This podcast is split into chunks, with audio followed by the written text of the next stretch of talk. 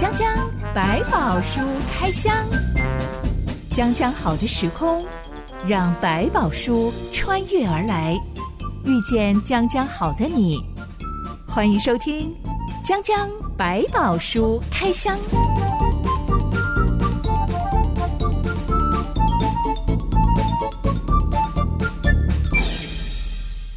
百宝书里有百宝，让知心和下凡哥为你开箱来挖宝。Hello，我是知心。Hello，下凡哥。最近知心，我从一个人妻听到，嗯、他说他的先生一直都是一个脾气非常非常好的人。那我、嗯、我们也认识他的先生，真的是脾气非常好。嗯、这对夫妻两个人都很温柔。嗯、但是呢，最近他的先生在跟家里面谈一些房产，其实并不是说每个人要分多少了，是而是。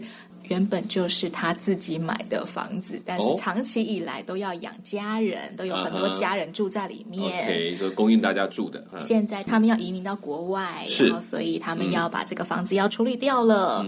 哎，但是。就有那个不付钱，但是硬要霸占房子的人，已经住很久，表哎，自己已经住那么久了，算我的了。态度非常差，而且完全不想要付钱，嗯、然后一副就是这个房子是他的。嗯，所以在争执之中，嗯、这个太太就说她的先生揍了嗯那个很过分的家人的肚子一拳。嗯、但是揍完之后，两个人也都很泄气，想说我们怎么会走到这一步呢？嗯所有听到这件事的人都觉得非常的惊讶，哇，嗯、这对夫妻非常的 nice 耶。嗯哼的确，我们也在思考，到底为什么会走到这一步呢？其实这句话比较常出现在失恋情歌里面了。对，恋人说：“哎，我们怎么走到这一步？”没有人交往是为了要分手的。对对对。所以到底怎么会走到这一步啊？小马、嗯，跟你觉得呢？我觉得其实在这个当中已经太久的误解，就是房子借住的过程，可能大家会以为说这房子已经是好像他是已经甘愿要送给大家的一栋房子，让大家可以住，可能并没有意识到这个房子它其实是还要他自己有要用的用途，可能都没有说的很清楚。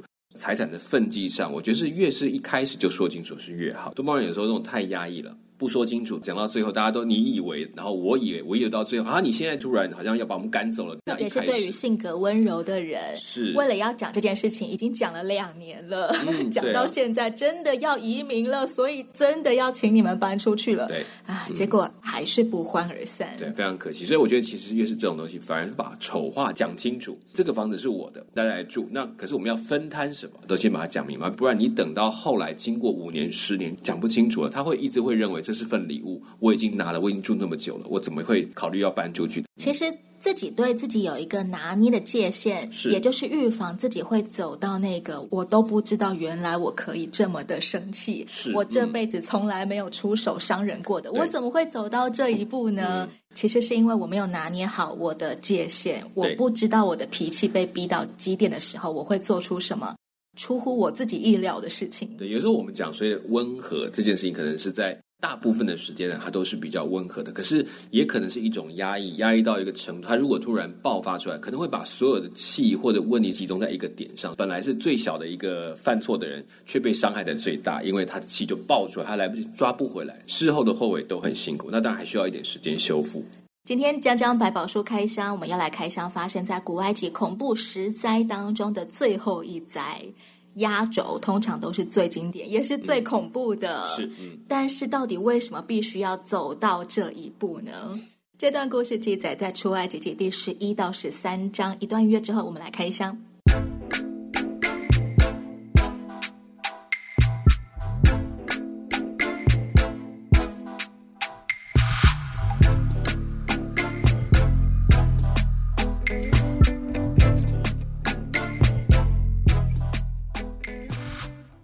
华对摩西说：“我再使一样的灾殃临到法老和埃及，然后他必容你们离开这地。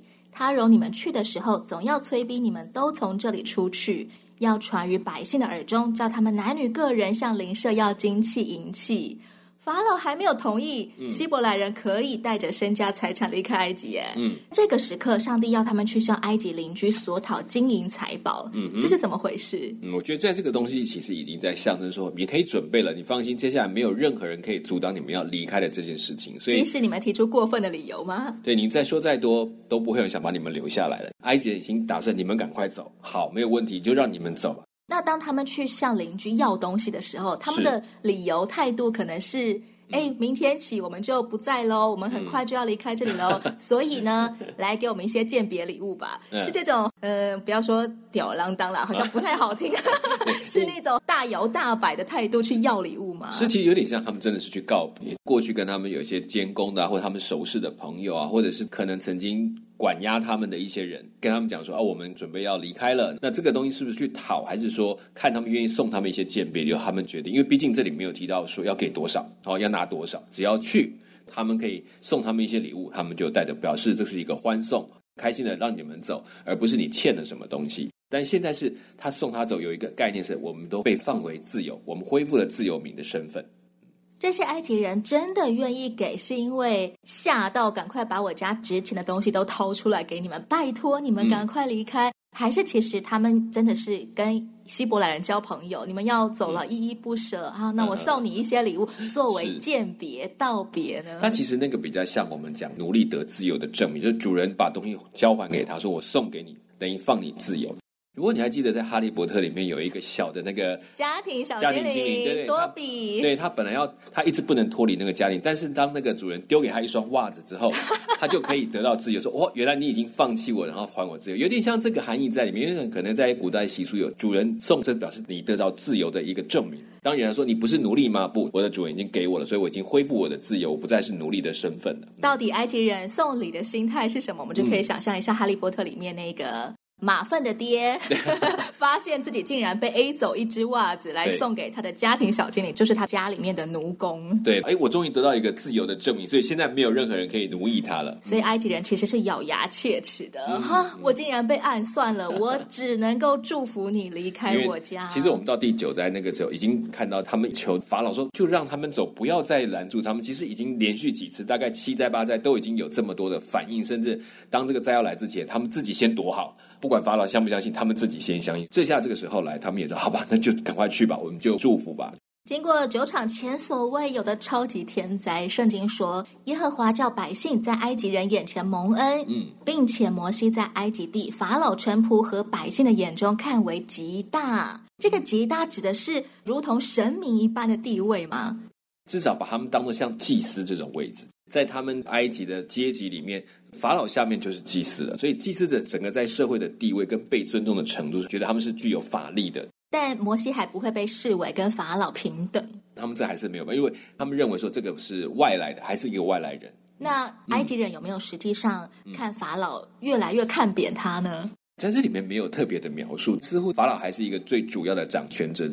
但是你看到这个灾的时候，他已经有点被逼迫的感觉，说你必须了，你不要再这样称。可以看出那个态度上稍微已经有一点点不一样了。摩西对法老宣告最后一灾：嗯，今天晚上半夜的时候，耶和华要巡行埃及，埃及的长子，从继承王位的王子，一直到磨坊女奴的儿子，通通都要死亡，投胎的牲畜也会死亡。但是在以色列人居住的地方，连狗都不会向人或牲畜吠叫，嗯、他们非常的平安。是、嗯、做这一切事好叫你们知道，耶和华是将埃及人和以色列人分别出来的。到那时候，法老的臣仆会跪在地上，求我带走我的同胞。到那时候，我们才离开埃及。嗯哼。讲完这番话，摩西就气愤的走出王宫。嗯、我在想，摩西的气愤走出王宫，会不会是一种？你们怎么会走到这一步啊？为什么会需要走到家家户户都要损失人命的这一步呢？嗯，我不知道他心态是不是到这个地步。可是我觉得，像你讲他那种觉得无奈，然后感到不得已的要说出最后这一灾，我觉得对他讲都是一个非常大的压力。因为人命对我们来讲是不可逆的，也许在上帝眼中他是有办法拯救的，但是问题是在他看来就是许多的生命要死亡。我们只是要离开，就会把这个事情演变到这个地步。相信他对这个事情还是感到一些遗憾的在里面。年轻时候的摩西，他杀死一个埃及督工是不会手软的。是当时他也没有心软，嗯、他最后悔的就只是怎么竟然被人家发现，还传到法老那里。嗯、但现在他要宣告，上帝要杀死埃及可能数以万计的老大、嗯、头胎的长子。摩西其实是会于心不忍的吗？嗯，我觉得多少是会，但是毕竟这件事情在这个时代有它的一个意义，特别是对将来的我们有很重要的一些意义，所以才会这件事情走到这个地步。而这个地步当中，我觉得摩西不管他是身为一个宣告者，他不是一个真的要执行这个动作的人，对他来讲，他都可以预见上帝的话是不会突然返回的。所以在这个事情当中，应该对他有有些还是心里面是有一些不舒服的地方，但是他不得不照这样去说，因为这是上帝要做的事。就像颁布圣旨的人来到人家家里面说超九族，对，虽然不见得这是他乐意看到的，但还是必须忠实的宣告圣旨。没错。第十灾就是长子之死。全埃及地，无论是人还是牲畜，所有第一胎的生命都被杀死了，嗯、不是死于意外或疾病，大半夜里面静悄悄的，嗯，这些人就没了呼吸。是，嗯、等到埃及人发现的时候，家家户户都响起痛哭哀嚎的声音。嗯哼，上帝为什么一定要走到这一步呢？一定要做到这个程度呢？嗯如果你去看中世纪啊，或者更早一些画家很喜欢画这个呃出埃及记的一些内容，然后就会有一些看到的灭命的天使在那个门口敲门，或者是跨越那个有血的门楣，然后之类的东西。我我觉得在这一部里面，你会发现这要看到就是一个上天的权力的绝对，也就是说，在特别在这个当中，用这个长子来代表，其实所有埃及人都在上帝的手中。他并不是一个只是单纯说是长子，因为长子代表是全家，是整个群体。就这一群的第一个代表这一整群，等于说握在上帝手中，让你知道这个决定权在上帝的里面，没有一个可以随便的躲得过，不管你藏在什么地方。这些静悄悄断气的长子，也包括老人家吗？当初他是家里面的长子，他也会死于这场长子之灾吗？是，如果按照这些文字的里面，他确实是如此。就是说，只要是长子的、首生的，会被这样的对待。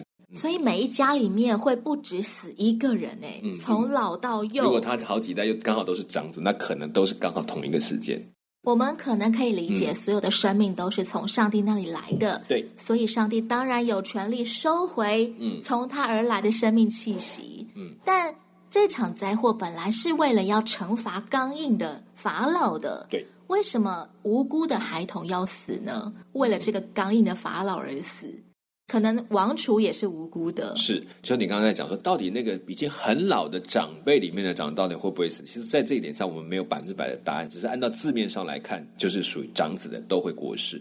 那我觉得会走到这个地步里面，其实对整个的埃及来讲，也对法老来讲，其实一个极大的震惊，就所有的子民他没有一个保得住，因为对他们来讲，法老就是代表保护他们的人，是他们的国王。所以在这过程当中，居然他没有任何一个人他可以保护得住，包括自己的王储。我想对他来讲，这是最大的痛苦。颜面尽失，对，颜面尽失，然后包括他对自己的这个王权的象征，这甚至神权的象征，开始起了很大的疑问。如果我是，那怎么这些都没有任何的保护，没有任何存留？那当然还有原因，就是这个东西进到他家的原因。从过去的几个灾，我们可以看出来，其实法老都是住在一个被保护的环境的里面。怎么样的灾，他大概都是比较尾端才受害的。但这次不一样，是在自己的家里发生，那个痛楚，他才会真的深刻的感觉得到。过去百姓死了多少牲畜，我不知道，我搞不清楚。可是当我的孩子也死在我面前的时候，那个痛，他才真的发现到，我真的没有办法做任何的反抗。然后，原来我们全埃及的生命都握在一个我不知道的上帝的手中。其实，在那天晚上以后，法老本人是活下来的，嗯，代表他不是家里面的长子，嗯、所以这点我们还还说不定可以推论得出来。呃，有没有什么阴谋论？他可能当初谋害了他的大哥之类的，才能够继承王位，变成法老。没错。上帝还告诉摩西说：“以色列中凡投生的，无论是人是牲畜，都是我的，要分别为圣归我。嗯”这是什么意思呢？以色列他们长子的部分，上帝没有把它夺去，但是呢，要声明一件事：这些是属上帝的。他们虽然不需要面对死亡，但是先讲明一件事：这些投生的，你们都不能够轻易的使用，那都是属于上帝的。那其实也表现一件事：整个以色列的百姓也都是我的，在我的权力之下，我保护他们。所谓的长子归给耶和华，是到底实际上他需要做什么呢？一般来讲，在他们。献祭的仪式当中，会有对长子的一个代赎的礼物，可能是用羊或者是一个呃一岁以内的漂亮的公羊来去做他的一个赎罪。就比方说，我用它代替代替我的长子归给耶和华，他的生命就不用被夺走。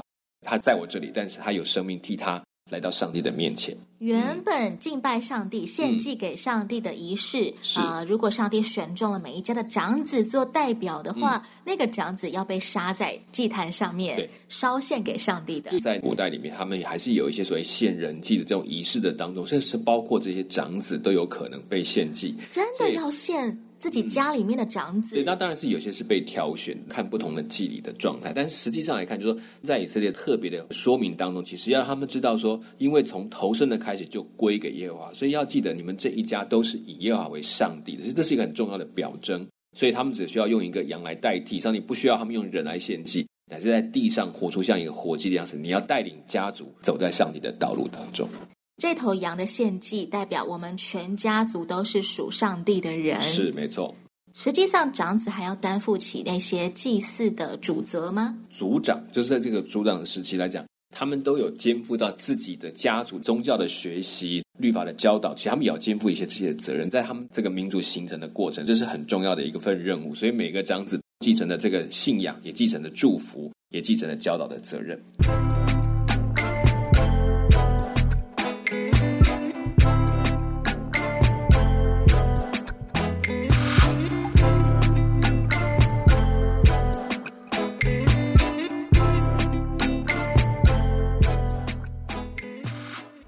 色列人原本没有自己的立法，他们原本只是一家人，几代以后发展成了万人族群。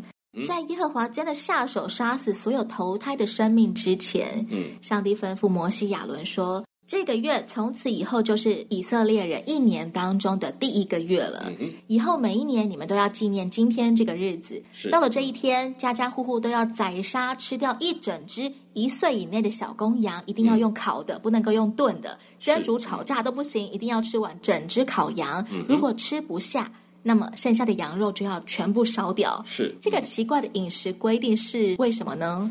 古代的近东这个区域，其实，在牧人的群体当中，有一个所谓的春天祭典，其实跟这个很像，跟这个进行的方式很像，包括吃掉羊啊，然后要穿着衣服吃啊等等。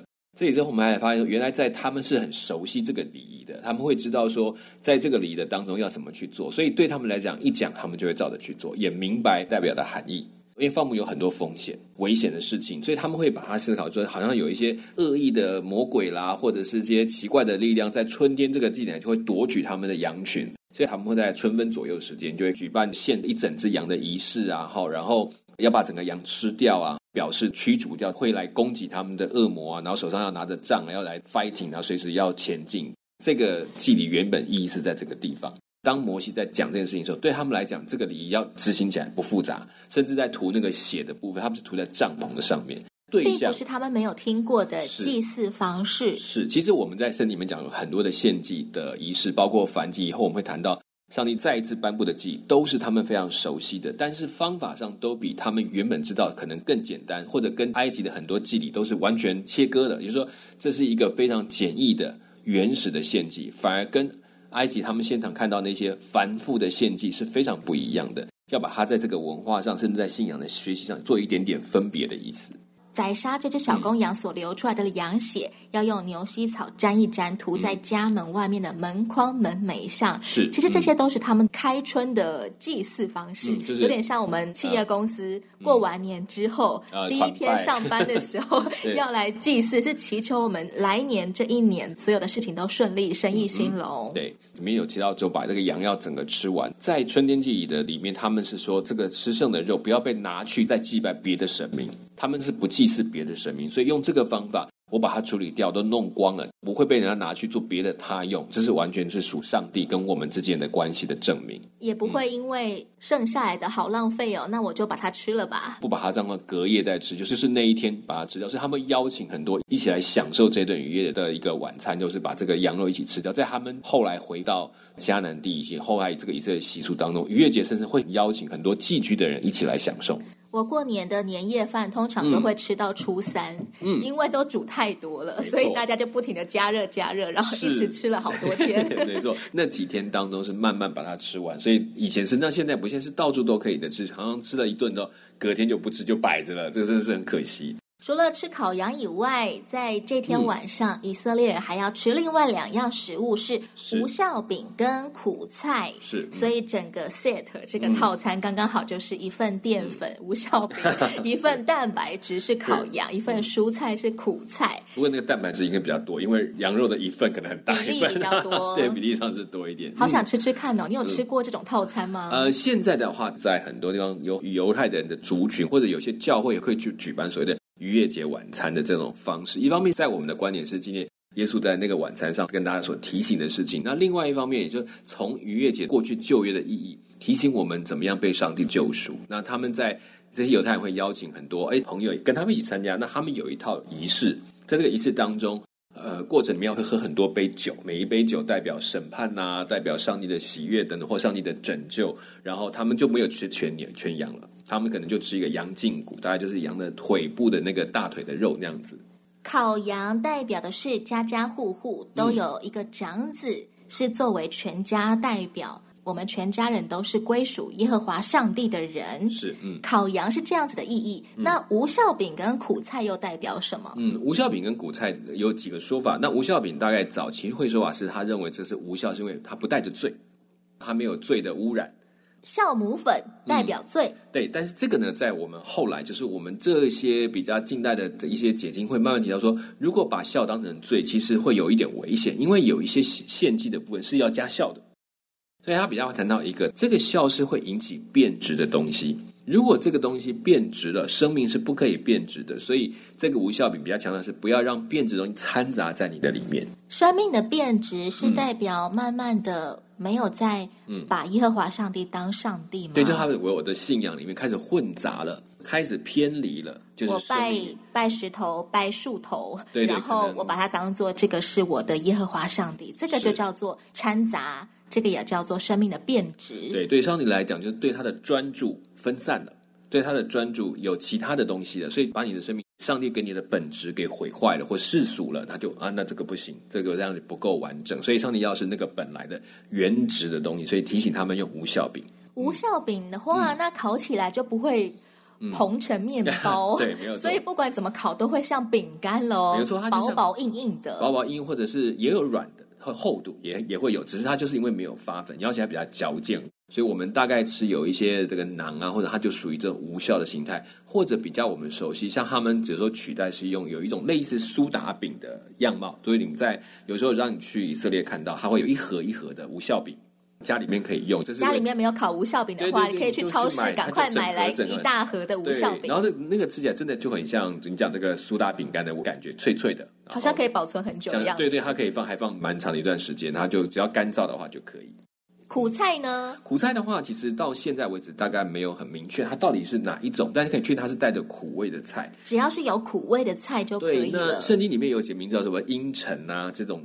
植物，那或者是他们有人说它比较像我们讲莴苣类的一些菜，在生吃的时候会有一点苦味在里头。莴苣是我们生菜里面常常用到的一种还蛮嫩的青菜耶。是，所以它就是带苦味的生菜。那在欧洲有一些犹太人，他们是用辣根这个菜肴当做这个苦菜的代表。生吃吗？还是要经过水煮？嗯，这里他就没有特别讲，可能都有都有它的方式。但我知道它的有些像我们讲菊苣啊，或者他就比较是提到是用。所谓的生吃的方法，因为它的苦味比较明显。吃到苦的时候，可以让以色列人纪念他们在埃及地做奴工，很苦很苦。对，就是说这些苦难，上帝都纪念。所以你在吃这个苦的时候，他讲说是上帝把我从这些苦难中脱离出来，我才不用继续吃这些苦的东西。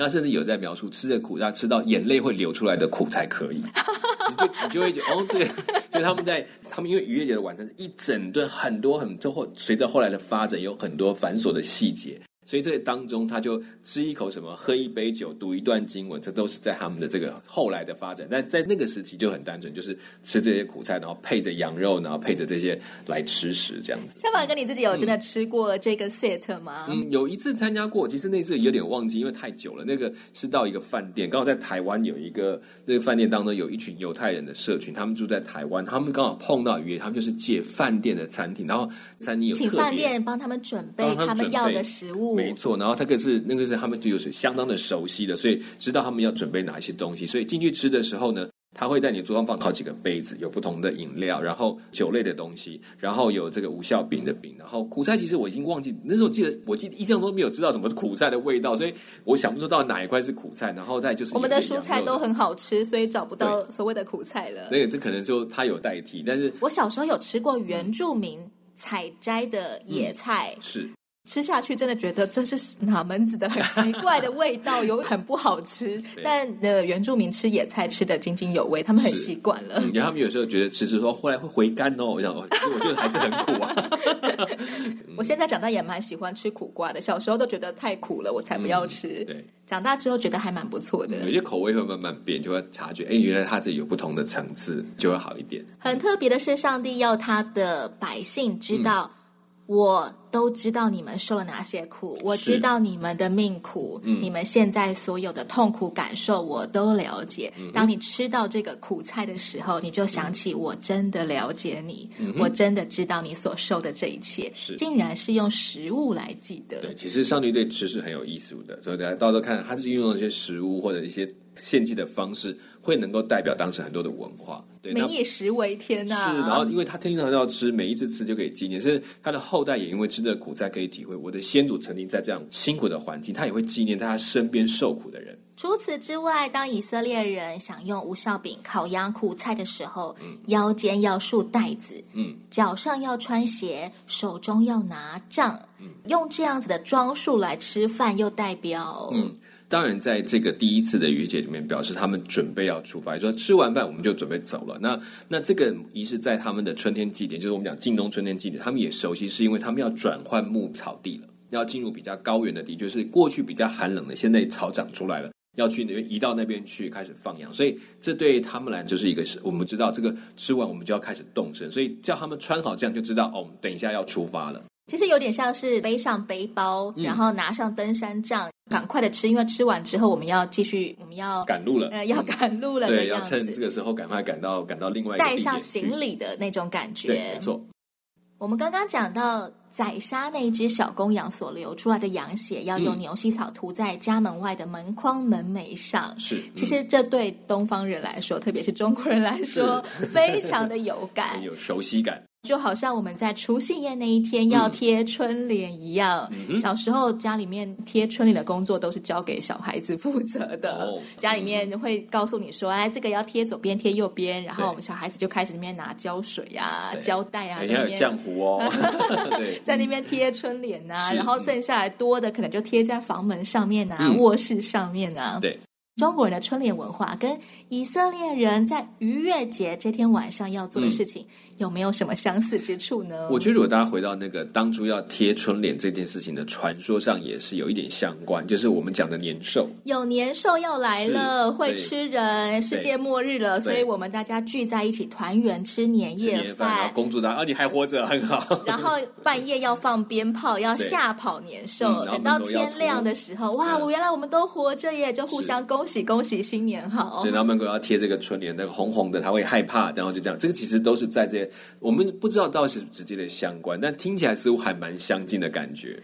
到底远古时代，嗯、我们可能会不会是以色列人的分支呢？嗯，其实我们真的不知道。不过当初确实有一批呃，所谓的犹太人，后来是逃到中国去。有住在中国的河南的地区，有他们的村落，也后来也有发现。嗯、很难说到底中国人的年兽传说到底是怎么来的，从哪边出现？还是我们曾经跟以色列人当邻居，所以听到他们的传说，嗯、我们也来过这样子的除夕夜的传统。对，不过应该是这个时间点可能还有更早，就是这两个时间很难抓出来哪一个先后。这个时候，其实真正的第十灾还没有降临在埃及哦。嗯、下一回将将百宝书开箱，我们再来开箱埃及法老王发现他的长子过世的时候，到底有什么样子的反应？嗯，我是真心，我是小凡哥，我们下回再会喽。OK，拜拜，拜拜。